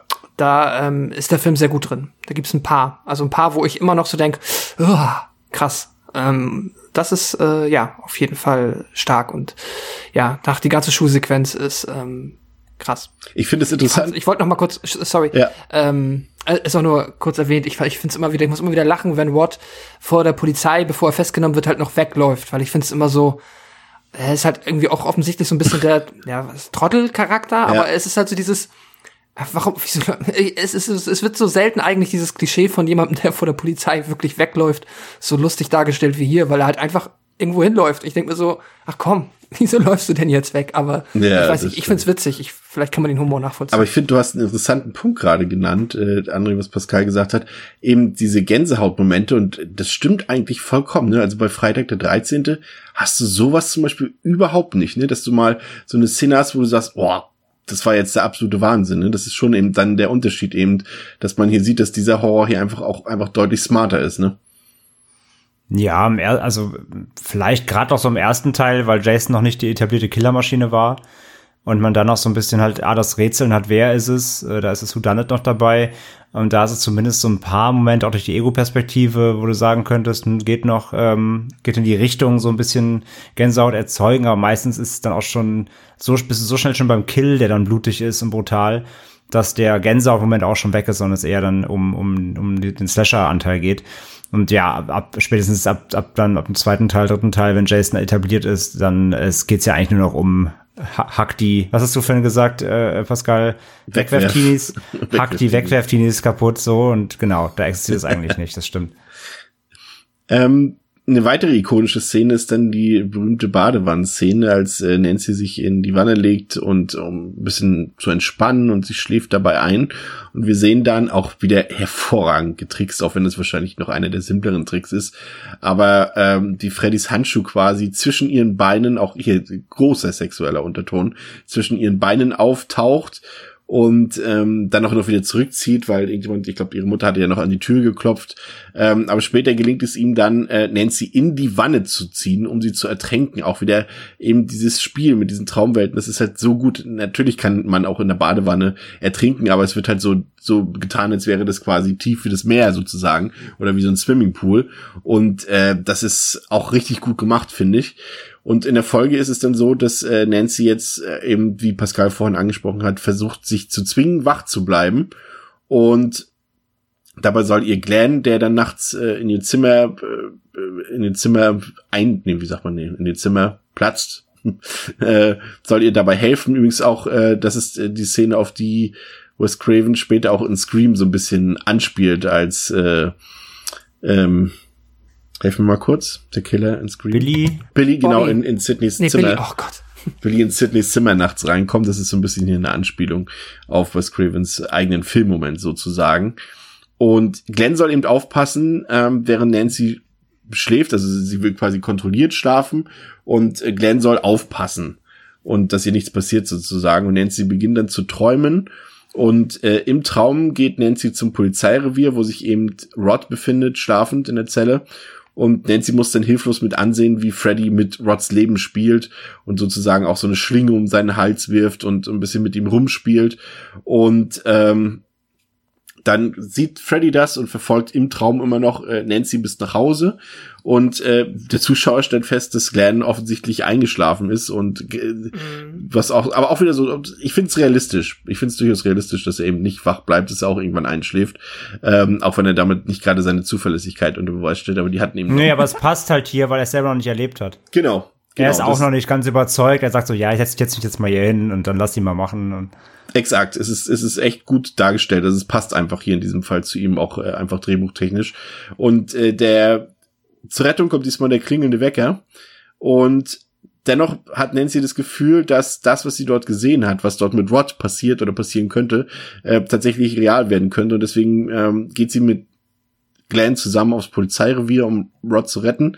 Und äh, der wird eben gerade just in diesem Moment sozusagen von Freddy umgebracht. Und sie gehen dann zur Zelle. Äh, der Vater von, von Nancy lässt sich irgendwann überreden, aber natürlich glauben sie das nicht. Also Freddy erhängt halt Rod, aber für die Cops sieht es natürlich so aus, als ob sich äh, Rod sozusagen aus, aus Schuldgefühl sozusagen äh, oder aus Ausweglosigkeit selbst erhängt hat. Und äh, dennoch finde ich irgendwie, auch wenn er jetzt vielleicht nicht der brutalste Moment oder visuell brutalste Moment ist, ist es ein, einfach ein unglaublich fieser Moment. Ne? Und das ist eben das, äh, was eben diesen Freddy-Figur, André hat das vorhin, glaube ich, auch so gut beschrieben vorhin, ähm, gesagt hat, er ist so humorvoll und auch irgendwie charismatisch, aber genau das lässt ihn in solchen Szenen umso fieser wirken, finde ich. Ja, total. Und vor allem tut mir halt hier der, ähm, ähm, Nancy? Rod, Rod, Rod, Rod, Glenn? Nee, Rod Glenn, Nancy. Ähm, nee, äh, Rod äh, tut mir ja auch so leid, weil er, er stirbt halt als eins Unschuldiger und trotzdem denken alle nach wie vor, er war's mit dem Mord und ähm, ähm, ja, er, er hat eigentlich nichts getan und er, er stirbt jetzt in der Zelle mhm. und äh, trotzdem denkt die Nachhinein jeder, A, er war ein Mörder und B, er hat noch Selbstmord begangen. Rod tut mir in der Szene immer mega leid.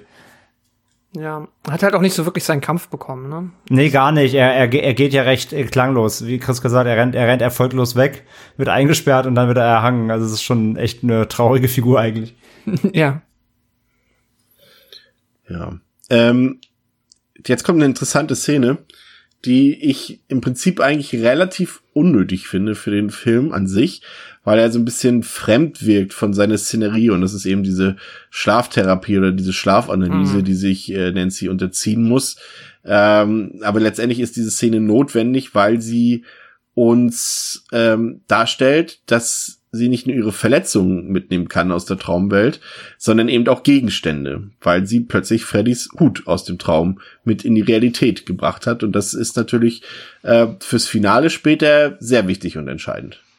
Ich mag die Szene trotzdem, weil sie ähm, nicht im Rewatch zwar, aber beim ersten Mal hat die auch noch so einen guten What the fuck Faktor.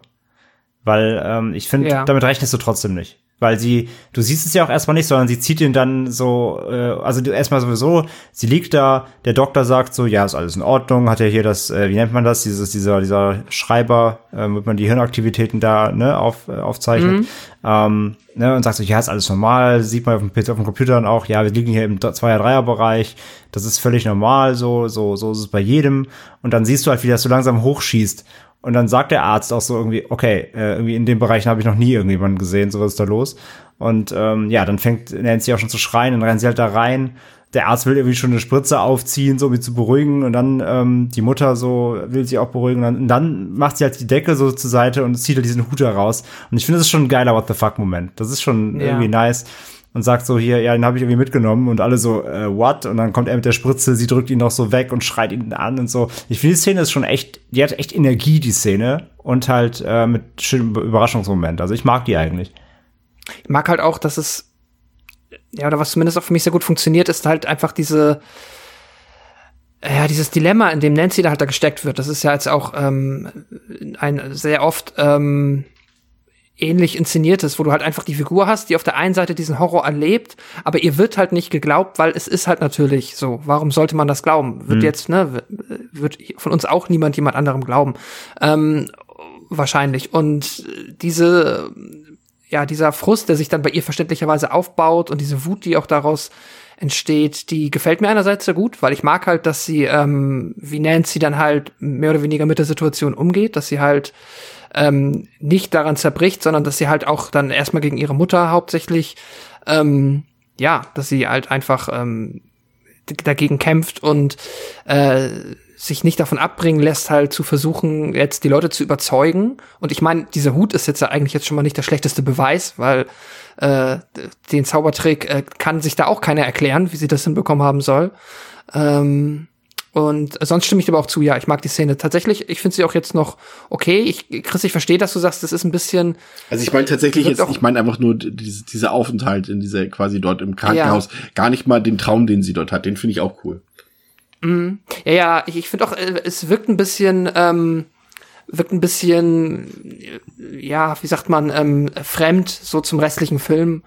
Ähm, auch, dass die Mutter das halt so schnell dann da irgendwie äh, hingedeichselt hat und dass das alles so klar geht. Ähm, es wirkt vielleicht ja. auch ein bisschen aus dem Zusammenhang einfach gerissen, sozusagen. Weil ja, auch später nicht mehr so wirklich darauf eingegangen wird und vorher auch nicht so.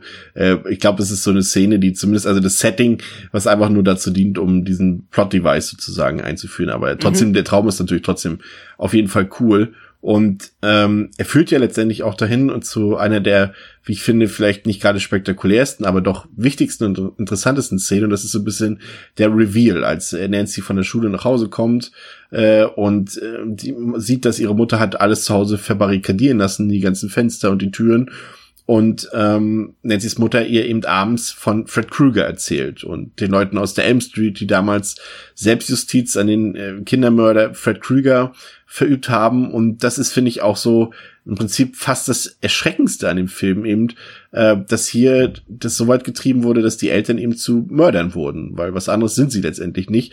Zwar von der Justiz allein gelassen, aber sie nehmen eben das Gesetz selbst in die Hand und entledigen sich eben dieses Mörders, der dort äh, die unschuldigen Kinder sozusagen in den Tod gerissen hat. Und der Film spielt eben damit, dass man merkt halt sofort, das haben wir ja schon in der, in der in, ganz am Anfang gemerkt in der Szene, als die Eltern so unglaubwürdig waren, ach, das ist doch alles Quatsch und so. Du merkst einfach, dass sie so eine Schuld mit sich tragen, dass sie dort eben damals was getan haben, was sie nicht hätten tun sollen, auch wenn es zum Schutz der Kinder war.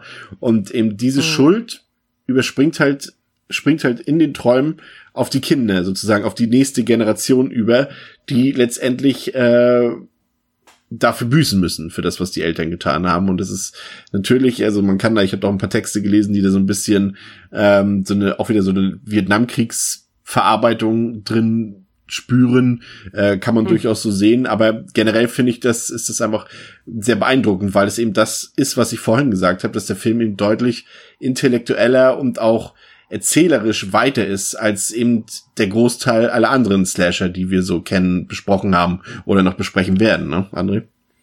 Ja, absolut. Gehe ich komplett konform. Kann ich unterschreiben. Ich frage mich halt, ähm, was meint ihr, ob es, also ist da, glaubt ihr, dass Wes Craven da wirklich jetzt noch eine Botschaft und eine Moral drin versucht zu verstecken oder ist das nur ein cleverer Aufhänger, mit dem man so nicht gerechnet hat und einfach nur ein interessanter Twist? Ähm, ich meine, natürlich wahrscheinlich Interpretation und Texte findet man in alle Richtungen. Also ich finde, es gibt ich ihm einfach mehr, mehr Bedeutung sozusagen. Also einfach, es ist eben nicht nur dieser Killer, der da so ein bisschen lustig äh, sich macht über die Kids und sie abmeuchelt, sondern es gibt eben mhm. auch so eine tragische Komponente, die eben auch diese Schuldfrage so stellt. Natürlich ist Freddy Krüger ein Kindermörder. In der ursprünglichen Fassung sollte er ja auch ein Kinderschänder sein, aber es wurde irgendwie, weil es damals wohl in den, mhm. also in Kalifornien selbst irgendwie so ein paar Fälle gab und man wollte da jetzt keine Verbindung zu aufbauen. Aber er ist natürlich ein Verbrecher, er ist ein, ein Mörder und äh, der gehört verurteilt. Aber wenn die Justiz nicht zusteht, ist es halt wieder das übliche Thema ähm, Selbstjustiz, ist denn das Handeln, was die Eltern gemacht haben, irgendwie, ist es verständlich, ist es nachvollziehbar? Ich würde sagen, ja, aber ist es richtig? Natürlich nein. Und ich mag das, wie der Film damit spielt. Und das erwartet man halt in so einem Slasher zu diesem Zeitpunkt einfach nicht. Ja, ja das stimmt. Das stimmt. Ähm, definitiv. Ich denke auch mal, dass es, also wenn Wes Craven da ja, also wenn er damit was aussagen wollte, dann denke ich halt auch das, dass halt die Selbstjustiz, obwohl natürlich jetzt halt auch das schon so hingedreht ist, dass eigentlich die Eltern, ich meine, so viele andere Möglichkeiten hatten sie offensichtlich auch nicht. So, sie hätten ihn im Keller einsperren können, damit er halt nichts mehr tut. Aber ähm, ja, keine Ahnung. Ja, sie sagt ja auch, ne, es war, es war ja auch ein Justizfehler, wodurch er genau. freigekommen ist. Ne, das ist ja auch nochmal eine Ebene, die er aufmacht. Also da kritisiert er so eigentlich sogar noch sogar das Rechtssystem. Ähm, genau. Und, und ja, weil es eben dann keine Lösung mehr gab, haben sie gesagt, die, die gepeinigten Eltern quasi haben die Sachen in die eigene Hand genommen. Und das ist ja wieder die Krux des Ganzen. Ähm, Gerade also im ersten Teil finde ich halt, ist mir jetzt auch wieder aufgefallen, wiederholt, ist es halt noch gar nicht so krass, dass du so, dass du Freddy Krüger so abfeierst. So, weil er schon einfach auch eine eklige Figur ist. Total. Plus du erfährst mhm. ja dann eben, was er im, früher als Mensch getan hat, plus dann, also dann ist es ja noch ekliger. Und dann, dann wird er schon sehr verabscheuungswürdig. Und dann ist es ja wieder der, der Gag an der ganzen Nummer, dass er dann im Laufe der Serie zur Pop-Ikone wurde. Als eigentlich Kindermörder. Äh, ja, grauen, grauenvolle Figur irgendwie im ersten Teil, dass er die etabliert wird. Ist dann trotzdem über, über das hinausgewachsen und zum Kult geworden. Und Leute äh, finden ihn halt nice. So, das ist ja die Krux an der ganzen Geschichte. Ja, total. Ja. Ähm, Nancy kommt dann auf die Idee, achso, übrigens noch eine kleine Anspielung, der Name ist natürlich kein Zufall bei Wes Craven. Ähm, wer sich so ein bisschen auskennt, äh, André hat ja auch damals, glaube ich, du hast ja auch David Hess, hast du ihn damals interviewt oder getroffen, gesehen? Wie war das ja, gleich? interviewt, ja. Interviewt, genau. Und er hat ja damals in dem Wes Craven-Film Last on the Left eben den Schurken Krug gespielt. Krug Stillo. Ja. Genau. Und äh, die Namensverwandtheit zu Freddy Krueger ist, ist tatsächlich gegeben, ähm, weil es immer alles Anspielungen darauf sind, auf eine Person, die äh, quasi Wes Craven in, in der Kindheit äh, gebullied hat, beziehungsweise von der er gebullied wurde, gemobbt wurde und er hat das damit immer so ein bisschen äh, verarbeiten wollen, dass seine Schurken immer auf diesen Namen lauschen, äh, hören. Ähm, Nancy hat jetzt die Idee, dass sie äh, Kruger doch aus dem Traum mit in die Realität bringen kann und deshalb soll, ja, weiß ich nicht, ob das die eine richtige Idee war. Äh, deshalb soll Glenn um Mitternacht rüberkommen, um mir wieder zu helfen. Aber natürlich schläft Glenn äh, die Trantüte wieder ein vor dem Fernseher und Freddy taucht auf und in einer beeindruckenden Szene, auch wieder tricktechnisch überragend gemacht, äh, zieht Freddy Glenn ins Bett, um ihn als äh, gigantische Blutfontäne wieder auszuspucken. Auch eine absolut legendäre Szene. Ähm, aber auch, finde ich, der Spannungsaufbau ist einfach auch sehr gut, weil die Szene spielt halt schon damit, dass wir irgendwie wissen, okay, das wird irgendwie nichts mit Glenn, der schläft halt wieder ein und äh, dass dann die Mutter auch noch den Fernseher, glaube ich, ausmacht und das Telefonat von Nancy wird dann von dem Vater von Glenn auch noch abgeblockt und so weiter und es ist immer so bei, man fiebert mit und hofft irgendwie, dass es trotzdem noch irgendjemand ihr zur Hilfe kommen kann, aber letztendlich stirbt Glenn auch hier durch Freddy Krüger, aber auch wieder eine fantastische Sequenz, finde ich. Pascal. Ja, absolut. Ähm, also, du hast ja schon Trantüte genannt. Ja, wenn man drüber nachdenkt, Glenn ist äh, erschreckend nutzlos für äh, alles, was hier damit zu tun hat, irgendwie äh, Freddy Krüger das Handwerk zu legen. Er äh, trägt da nicht viel bei, außer vielleicht mal hier und da moralische Unterstützung zu liefern. Aber ähm, trotzdem ist dann halt äh, der Aufbau dahingehend, wie er dann von Freddy umgebracht wird, er ist schon stark. Also es ist auch, ich, es ist auch einfach alles so, es ist irgendwie so eine liebevolle Szene, auch einfach das Zimmer von ihm da, ja, es geht ja dann doch verhältnismäßig lang, wie wir sehen, wie er dann da halt erst telefoniert. Diese portable Fernseher, ne? Ja, das ist auch so ein geiles 80er Gadget einfach. Generation MTV halt, beginnt. Ja, und heute das Tablet oder vielleicht noch das Notebook irgendwie auf dem Bett liegen hat, einfach diesen kleinen Röhrenfernseher, das ist schon toll. Ähm, und ja, dann da, da sprudelt dann halt auch wieder so äh, der 80er Flair auch einfach aus dem Film raus. Ich meine schon das Outfit von Johnny Depp ist da äh, äh, ja ikonisch, weiß ich nicht, aber es ist auf jeden Fall interessant. Ähm, es ist sehr 80s ähm, und der Killer am Anfang, am Ende ist dann auch grandios. Ich muss jetzt gerade mal für mich, ähm, könnt ihr mir mal wieder helfen, die Reihenfolge zusammenkriegen, weil noch so eine Gänsehautszene, die ich hatte, aber vielleicht kommt die jetzt auch erst, ist die, wenn ähm, wenn dann Nancy schon wieder halb im Traum ist und denkt, sie kann jetzt noch Glenn anrufen und dann klingelt das Telefon, aber wenn kein Kabel mehr dran ist. War das jetzt schon das, in diesem Moment? Nee, das, das ist in dem Moment. Das ist quasi, ja. sie ruft bei Glenn an, der Vater legt dann auf und legt den ja. Hörer daneben, sie ruft wieder an, dann ist besetzt, sie rastet aus, reißt am Telefon, merkt, ja, sie hat sie, sie hat quasi die, äh, die, die, die Kordel abgerissen, denkt sich, oh fuck, schmeißt es aufs Bett und dann klingelt es wieder. Und da sind wir jetzt bei dem Moment, wo ein Kontinuitäts- beziehungsweise ein Regelbrecher kommt. Denn dann kommt diese legendäre Szene auch mit dem Freddy-Phone. Ja. Und das ist eigentlich Quatsch in dem Moment, weil sie eigentlich nicht schläft. Ja, stimmt. Ja. Ja. Das, das ist halt ein Thema, was, was, was ich, äh, lass uns gleich darüber reden äh, wenn wir das Ende mit einbauen können in diese Diskussion, wie hm. da die Kontinuität und das Regelbrechen aussieht. Ähm, ich wollte auch nur, ähm, Entschuldigung, ja. ich, ich wollte auch nur erwähnen, dass das halt, es ist so ein, es ist jetzt eigentlich der billigste Trick, den der Film irgendwie äh, aus dem, also äh, aus dem Ärmel zieht, um hier halt irgendwie Grusel zu erzeugen. Aber für mich in diesem Film funktioniert einfach dieses getrennte Telefon klingelt, ähm, ist vielleicht auch einfach, wie es inszeniert ist. Ich habe wieder Gänsehaut bekommen. Frag mich gar nicht mal, warum. Äh, es ist jetzt irgendwie nicht der gruseligste Moment dürfte man zumindest erwarten, aber ich finde es äh, immer wieder unheimlich. Wahrscheinlich einfach, weil man diese Realisierung, okay, Freddy ist da. So, das ist einfach, ähm, er ist jetzt auch wieder da. Das ist, glaube ich, das, was es da so gruselig für mich macht. Ja. Ähm, das war's, genau. Genau. Kommen wir zum Showdown. Ähm, Nancy bereitet sich äh, für den Showdown vor und präpariert im besten Home Alone-Style das Haus mit Fallen und stellt sich dann auch einen Wecker mit dem Ziel, genau dann Krüger in den Arm zu haben, äh, um ihn in die echte Welt zu ziehen. Und das klappt auch. Und ähm, es ist eben parallel, das ist auch wieder ein schöner Spannungsmoment oder einfach eine spannende Sequenz, weil eben parallel die Polizei ähm, dort gerade den Tatort untersucht von im mhm. Clan und Nancy eben zeitgleich gegen Kruger kämpft und sie natürlich auch Unterstützung von ihrem Vater haben will und äh, der glaubt natürlich wieder erst keiner, sagt komm, ja, machen wir später und so, wird wieder so ein bisschen abgecancelt. Ähm, und sie kämpft dann sozusagen mit ihm, hat ihn rübergeholt und äh, steckt dann auch alles in Band, sozusagen krasses Stunt übrigens von dem von dem Stuntman, der dort äh, äh, Robert England dubelt äh, und im mhm. Keller. Ich finde ja sowieso immer, also ich will nicht sagen Fan, weil letztendlich begeben sich auch diese Stuntleute irgendwie in Gefahr. Das ist ja auch schon ein paar Mal schief gegangen, aber ich finde, das ist immer so äh, ganz beeindruckender Stunt, einfach den, den Mut auch zu haben, sich da in Brand stecken zu lassen. Das ist natürlich alles unter unter äh, Sicherheitsbedingungen und so weiter, aber ich finde, das sieht einfach krass aus, wenn wirklich dort ein Stuntman in Flammen steckt und nicht äh, irgendwie CGI-Flammen oder sowas, die ja damals eh nicht möglich waren. Ist aber leider auch immer wieder die lustigste Szene im Film. weil ähm, in der Brandszene, wo er brennt, die Treppe wieder hochläuft und so, da spielt Craven auch mit Slow Motions.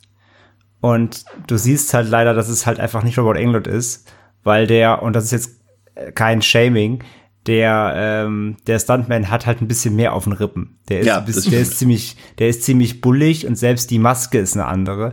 Und das sieht einfach aus, als ob einfach Freddy Krueger in der Szene einfach super fett ist. So. Ich glaube, das ist die Schutzkleidung, ne? Einfach Wahrscheinlich, genau. Und aber die Maske ist halt wirklich, der hat, der, hat- der, er ist ja sonst wirklich sehr drahtig. Und ähm, da ist einfach wirklich hat so ein Ballonkopf und der Körper. Das sieht einfach aus wie in dem, wie gesagt, kein Shaming jetzt hier, ne? Das ist wirklich, ähm, das sieht einfach aus wie in diesem Rammstein-Video von Ich habe keine Lust, wo sie diese Fettsuits Ja. anhaben. Und das, und dann genau da macht er halt dann eine Slow Motion. Das ist leider jedes Mal, wo ich leider lachen. Das ist, weil man es halt wirklich sieht, ja. Ähm, ja, äh, Nancy's Dad schafft es dann doch, äh, ins Haus zu kommen, um Nancy zu unterstützen und dennoch können sie beide es nicht verhindern, dass Nancy's Mom auch noch von, von Kruger getötet wird dort auf dem Bett und auch so reingezogen wird wie in so einem Sarg quasi. Und ähm, ja, und, und, und da, um schon mal auf diese Diskussion gleich hineinzuleiten, da gibt's dann halt auch diese merkwürdige Szene, in der Nancy so ganz trocken und souverän zu ihrem Dad, die, die haben wohlgemerkt beide gerade gesehen, wie Krüger äh, bezieh Frau beziehungsweise Mutter umgebracht haben. Und sie dann aber so sagt, ach, Dad, geh doch schon mal runter, ich komme gleich nach. Und das ist irgendwie sehr weird, weil A ist gerade wirklich die, äh, der Bezug, die Bezugsperson der beiden gerade gestorben und getötet worden. Und irgendwie sind die Reaktionen darauf nicht so ganz äh, sauber. Auf jeden Fall kann Nancy Freddy am Ende besiegen und alles wird scheinbar gut. Und dann gibt's eben noch den Cliffhanger, auf den wir, äh, ja gut, den sollten wir jetzt noch gleich erwähnen. Es ist helllichter Tag, Nancy's Mutter lebt, Nancy lebt, alle leben wieder und fahren zur Schule und äh, Freddy taucht dann quasi nochmal auf und äh, zieht Nancy's Mutter äh, doch nochmal in den Tod sozusagen. Ähm, Durch die dieses Ende. Fensterklappe. Wie bitte? Durch die Fensterklappe. Durch die Fensterklappe. Ganz kurz, bevor wir zum Ende kommen, ganz Ja. kurz, ich will noch eine Sache sagen. Und zwar, ähm, äh, weil du bist jetzt so schnell dann doch zu Ende gesprungen. Ich wollte noch kurz sagen, ich hasse diesen Polizisten, den Kollegen vom, vom Vater. Ja. Ähm, der, der, der halt, am, der halt auf der Straße Wache schiebt. Und Nancy ruft halt 20 Mal aus dem Haus raus, über auch Hilfe. Und er so, guckt halt wie so ein, wie so ein Kartoffeleimer, so, äh, diese, Das ist das, nicht- das- ist wohl diese irre Tochter, die mit den, die dahinter Sicherheits, äh, hier, äh, ähm, halt verbarrikadierten Fenstern sitzt. Äh, auf die muss ich ja eh nicht hören. Wo ich mir denke, wie du gerade gesagt hast, Digga, hinter dir ist gerade ein Mord passiert im Haus. Ja. Wenn gegenüber jemand nach Hilfe schreit, solltest du als du fucking da. Polizist vielleicht nachgucken, du Affe. Das sagt mich jedes Mal, ich hasse diesen Polizisten. So, das wollte ich nur Das kurz einwerfen.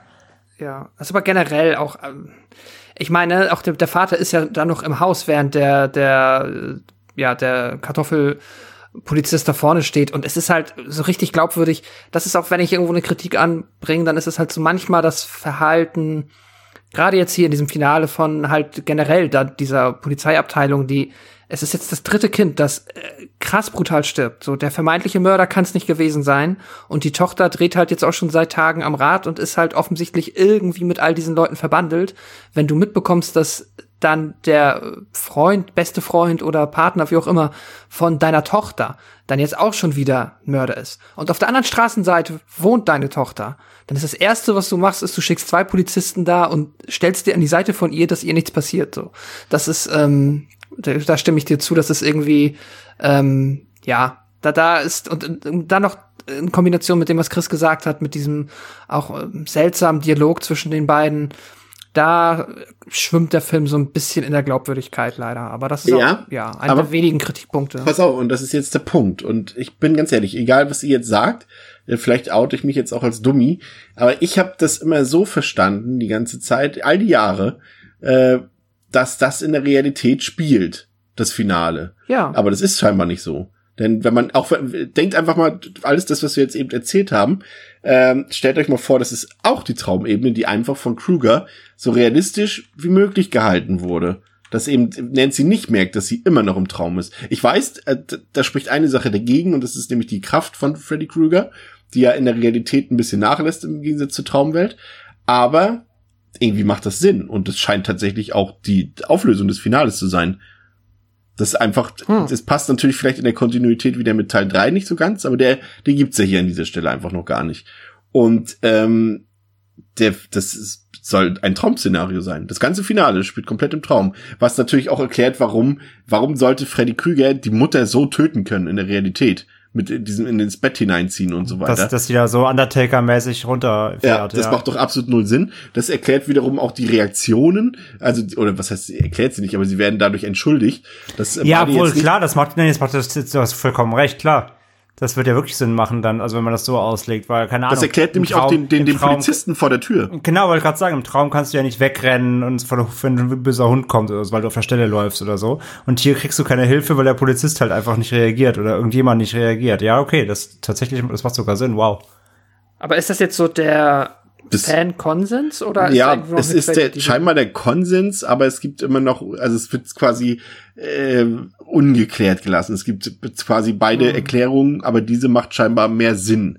Aber irgendwie auch nicht so richtig. Also es pa- passt halt, Ja, weil, weil- weil der Film eben seine eigenen Regeln äh, teilweise ein Ja. bisschen bricht, eben im Finale, machen eben beide Auflösungen Sinn. Aber ich finde, die Ungereimtheiten sind weniger, wenn man dieses Finale als Traum wahrnimmt.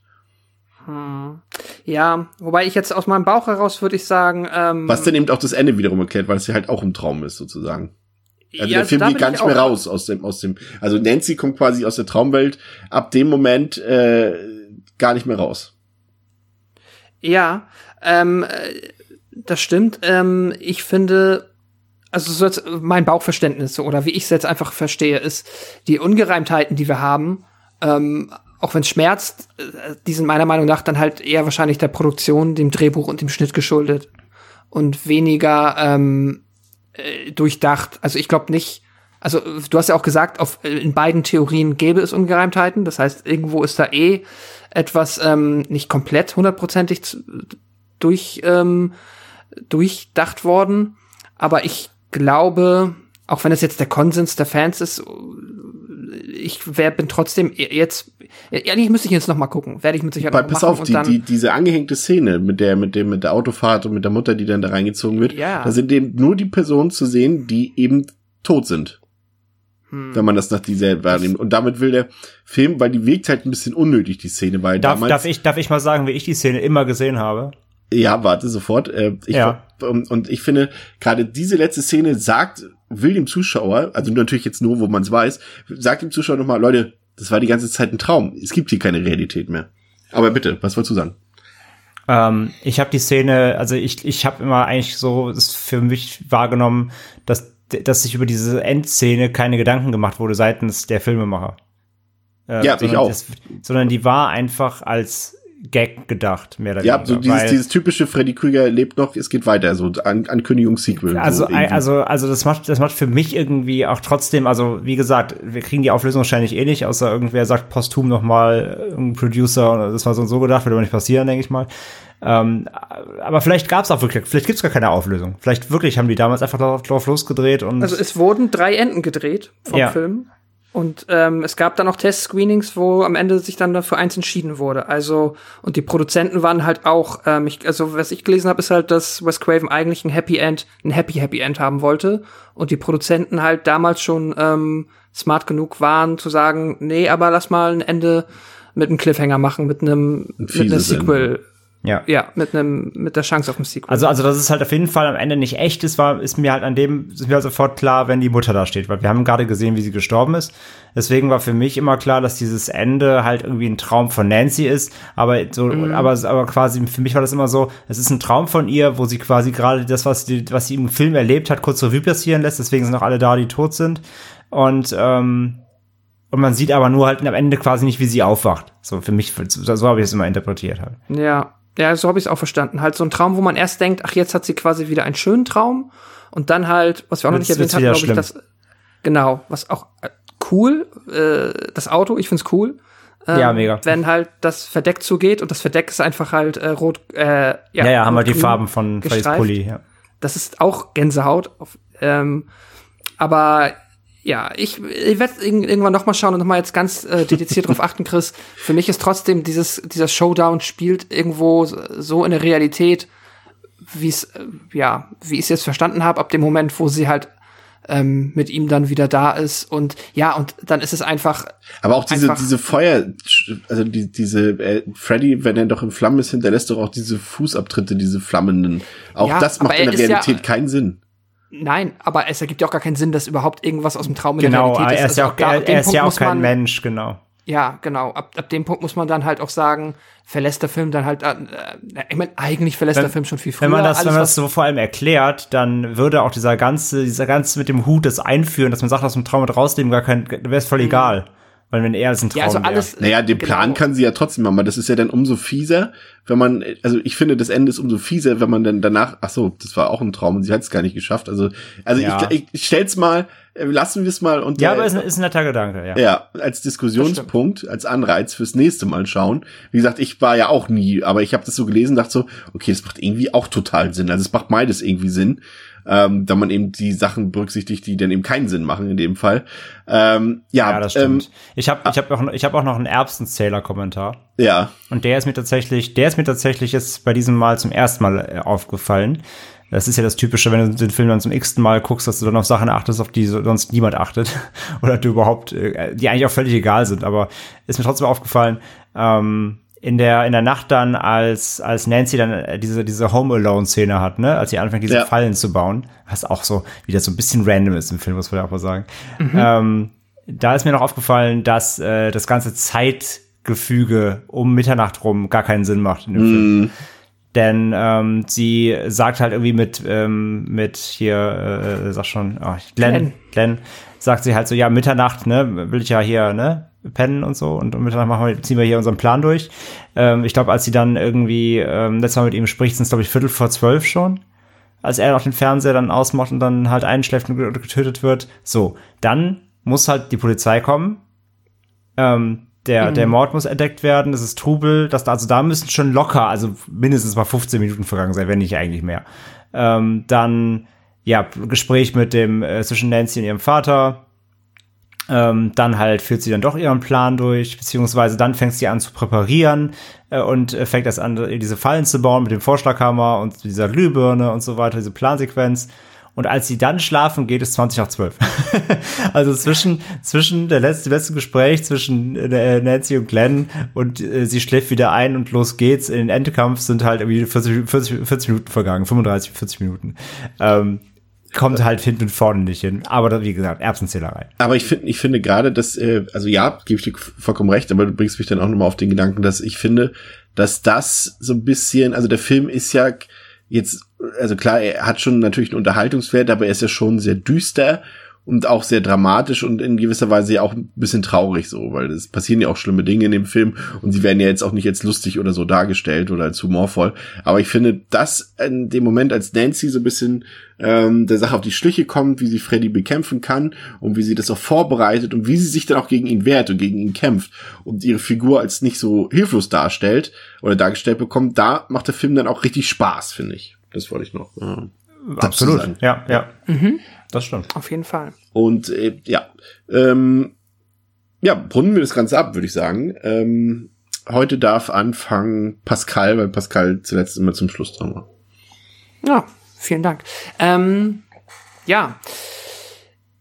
Nightmare on Elm Street. Ähm, ja, wir haben jetzt schon viel drüber gesagt. Wir haben, ähm, ich glaube, wir sind jetzt auch, sag ich mal, so bis zum Showdown auch mit der Kritik bisher relativ äh, milde gewesen, beziehungsweise so viel gab es da nicht. Für mich gibt es da auch nicht so viel. Ich habe jetzt, ähm, wir haben es eben gesagt, ähm, oder beziehungsweise ich habe es auch gesagt, ich finde schon, dass der Film, man merkt ihm ein bisschen an, dass er zum Ende hin nicht alles so, da geht, greift nicht mehr jedes Puzzlestück so perfekt ins nächste, ähm, wie es optimal wäre. Das ist aber tatsächlich fast zu vernachlässigen, weil der Film halt im Showdown halt trotzdem so unterhaltsam ist, einfach durch das, was passiert, dass dann halt ähm, sowas wie was André eben erwähnt hat, was einem dann halt auch natürlich eigentlich erst auffällt, wenn man halt den Film halt schon oft gesehen hat und irgendwann mal drauf achtet, dass das dann halt nicht großartig ins Gewicht ähm, ins Gewicht schlägt. Das ist dann halt äh, meiner Meinung nach zu vernachlässigen, zumindest mindert das nie meine Unterhaltung. Ähm, und ansonsten kann ich den Film eigentlich von vorne bis hinten nur ähm, ja loben, lobpreisen. Äh, ich mag ihn sehr. Ich finde, er ist ähm, ein äh, extrem ähm, außergewöhnlicher Slasher. Er hat 1984 dann, wie du es gesagt hast, halt zu einem Zeitpunkt, wo sich das Genre schon fast wieder ausgelaufen hat, wo das ja sich wahrscheinlich schon, ich war halt nicht dabei, aber sich vermutlich schon so angefühlt hat, als wäre es auserzählt. Kam halt Wes Craven noch mal um die Ecke und hat einfach noch mal ähm, gezeigt, dass mit man ein bisschen Kreativität, mit ein paar coolen Ideen und ein paar coolen Designs, einem geschickten Drehbuch äh, noch mal was, was richtig Frisches erschaffen kann, was dann halt ja auch noch mal so ein noch mal ein komplett neues Slasher-Franchise aus dem Boden gestampft hat. Und das ist einfach unfassbar beeindruckend ähm, und auch ja einfach ein grandioser Film. Ich ähm, ja habe glaube ich gar nicht mehr so viel zu sagen. Ich äh, liebe den Film sehr. Ich freue mich immer wieder, wenn ich ihn sehen kann. Ich werde ihn noch des Öfteren sehen. Jetzt noch mal natürlich äh, wahrscheinlich noch mal früher als ursprünglich gedacht, einfach weil mich jetzt auch äh, die Theorie, die Christa eben ähm, ins Feld geführt hat, die interessiert mich doch jetzt sehr, da möchte ich auf jeden Fall auch noch mal drauf achten. Ähm, ja, ich gebe dem Film, äh, ich bin da, Halloween, Scream, Nightmare on M Street, das sind für mich meine fünf von zehn Sterne, äh, fünf von zehn, Gott, fünf von fünf Sterne Filme. ähm, das sind, sind meine okay. mittelmäßigen. Ja, genau. Ja, sind, sind halt komplett durchschnittlich und ich würde die auch nicht empfehlen. Nein, Quatsch. Äh, ist halt für mich einer der ganz großen. Ich gebe dem fünf von fünf Sternen und ja, das ist mein Fazit. Ja, ich äh, gehe da komplett mit. Also natürlich erstmal aus ikonischer Sicht natürlich ist es einfach einer der vier großen äh, Horror-Pop-Kultur äh, Gesichter in Leatherface, Michael Myers, Jason und eben äh, Freddy Krueger.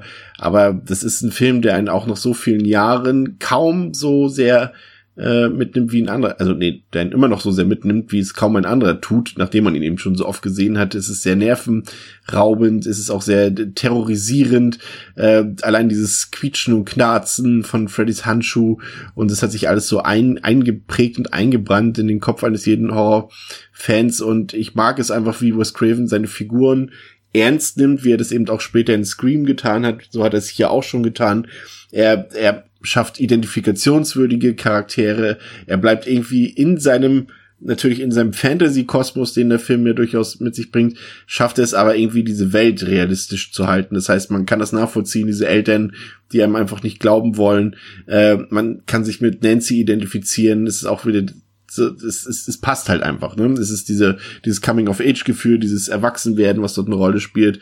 Äh, hätte man vielleicht sogar noch ein bisschen ausbauen können, aber ich finde, das ist schon für so eine Art Film, ähm, macht Craven das schon ziemlich gut. Auch diese Rebellion gegenüber den Eltern dieser Welt, das passt alles. Und dann ist diese Atmosphäre, es ist unglaublich gruselig, der Film.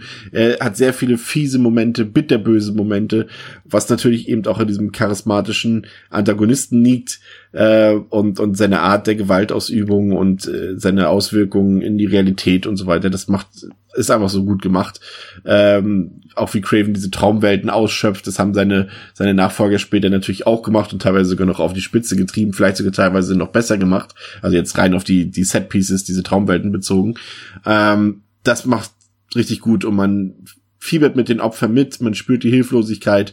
Äh, das ist richtig gut. Und dann dazu eben diese legendären Splatter-Szenen. Ich finde, ich kann das jetzt nicht genau belegen, aber ich stelle einfach mal die Theorie auf, dass das auch einer der ersten Horrorfilme ist, äh, die so viel Wert auch auf Tricktechnik legen, ne? so auf, auf spektakuläre Effekte. Also natürlich haben andere Filme auch schon so eine Spezialeffekte, aber die sind ja hier wirklich spektakulär. Ne? Allein diese, diese äh, Todessequenz von Tina oder von Glenn, das sind einfach spektakuläre Szenen, spektakuläre Momente, die einen, ja, die man nicht vergisst. Und die sind tricktechnisch hervorragend gemacht, großartig gemacht und ja, von vorne bis hinten, von der ersten bis zur letzten Sekunde, äh, ein epischer Horrorfilm. Ähm, kann ich nichts dran aussetzen, gehe ich vollkommen mit. Slasher-Klassiker. 5 von 5. André. Wie, wie hast, wieso hast du jetzt auf einen hoch, also noch um eins, ein halbes hochgewertet? Weil deine alte Letterbox-Wertung äh, war ja viereinhalb. Ja, ich, äh, ich habe jetzt einfach nichts auszusetzen gehabt mehr. Ich kann jetzt nicht mehr genau sagen, wie ich, warum es ein bisschen weniger war. Aber für mich ist das ein perfekter Film tatsächlich. Der ist äh, super gepaced auch, also das ist einfach keine Sekunde zu viel. Der ist einfach komplett von der ersten bis zur letzten Sekunde unterhaltsam, spannend und technisch, also mir vor allem, vielleicht weil ich jetzt einfach auch nochmal so beeindruckt war von, von der Technik hinter dem Film, ne? diese ganzen oder, oder weil du Oder weil du dir vielleicht gerade noch was offen gehalten hast, weil du, wie du gerade sagst, äh, paar Nachfolger haben tatsächlich ja nochmal diese ganze Traumidee nochmal deutlich ähm, ich möchte sagen, ausgereifter, aber natürlich auf die, Spitze, ja, wie gesagt, Spitze getrieben oder beziehungsweise äh, vielleicht sogar noch kreativer umgesetzt. Ja. Aber ja. Aber als Gesamtfilm eben auch äh, mit der Story abseits der Horrormomente, äh, mit den Sachen mit den Eltern und so weiter. Das ist für mich ein komplett rundes Ding. Also ein Horrorfilm kann kaum besser sein, wenn er gleichzeitig auch noch unterhalten will. André. Ja, Nightmare on Elm Street, ein absoluter äh, Klassiker, wie gesagt, gibt's nichts auszusetzen äh, an dem Status, hat er verdient, hat er sich redlich verdient und ja, ich finde der Film ist auch äh, gerade gut eben. Der Film ist nicht gut wegen Freddy Krüger, sondern der Film ist gut, weil Freddy Krüger mitspielt. Ja. Und äh, der Film tut es tatsächlich auch im Gegen, also beziehungsweise es ist einfach ein ganz anderer Film als die ganzen Nachfolger. Und das, das, das merkt man einfach durch und durch, wenn man den immer wieder schaut, weil er hat einfach diesen diesen massiv düsteren Ton. Wie gesagt, Freddy Krüger ist hier noch keine, äh, keine Witzfigur, sage ich mal in Anführungszeichen, kein Clown, der zwar auch in den Nachfolgeteilen ähm, ja brutal mordet und für Schrecken sorgt, aber dann eben, wie gesagt, schon relativ schnell so diesen ikonischen Ansatz bekommen hat. Und wie gesagt, den hat er hier einfach nicht. Hier war er noch frisch, hier war er neu. Hier hat er auch keine die, die, seine, seine Maske ist ja auch noch nicht so, so krass ausgereift wie später. Er ist einfach wirklich eklig. Er ist ein ekliger Antagonist, den man, den man äh, nicht äh, mögen kann hier, weil er einfach Schreckliches tut, auch äh, dann durch den Reveal als äh, schrecklicher Mensch, auch der vorher war dargestellt wird. So, er ist einfach, er ist einfach was ultimativ Böses hier und ähm, das tut dem Film sehr gut für die Ernsthaftigkeit und er nimmt halt wirklich auch Charaktere ernst. Er nimmt, obwohl es eine Fantasy-Horror-Story ist, nimmt er quasi das Szenario trotzdem auch ernst. Und das muss man ihm auch, finde ich, immer wieder mal anrechnen, ähm, dass er das wirklich hier alles so stringent durchzieht, ohne da Ausreißer zu haben. Natürlich gibt's dann irgendwie in diesem Teen Teenies-Setting äh, mal ein bisschen ein Spruch hier oder da, aber das ist wirklich nur minimal. Das, das meiste im Film ist wirklich, wie ihr auch gesagt habt, fast sogar traurig. Es, es, ist, es, ist, es passieren schlimme Dinge, es, es sterben hier äh, enge Freunde recht schnell auch hintereinander und ähm, ja, die Teenager sind halt so, diese Hilflosigkeit der Teenager ist halt hier so im Vordergrund, ähm, weil ihnen niemand glaubt und obwohl man dieses Trope eben kennt, es ist hier auf die Spitze getrieben durch den Reveal, dass die, dass die Erwachsenen sogar Schuld haben an dem Ganzen eigentlich sogar. Und ähm, ja, deswegen, der Film rein auf dieser ganzen äh, Storytelling-Ebene macht er so viel richtig und, und auch so viel mehr als so ein durchschnittlicher Horrorfilm, sage ich mal.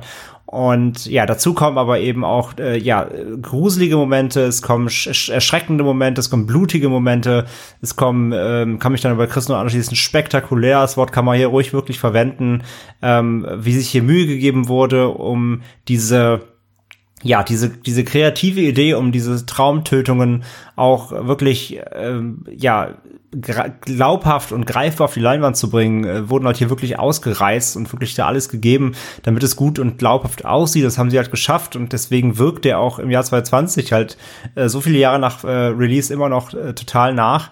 Und ähm, ja, Schauspieler sind, sind toll, die, die, äh, die Chemie auch zwischen den Figuren funktioniert die, ähm, die einzelnen Set-Pieces. Ich mag sogar, dass der Film halt hier trotz dieser, dieser Traumdimension, in der du ja quasi alles machen kannst, ja, so quasi ein Freifahrtschein, ähm, ich mag sogar in dem Film noch hier, dass er trotzdem so halb bodenständig bleibt.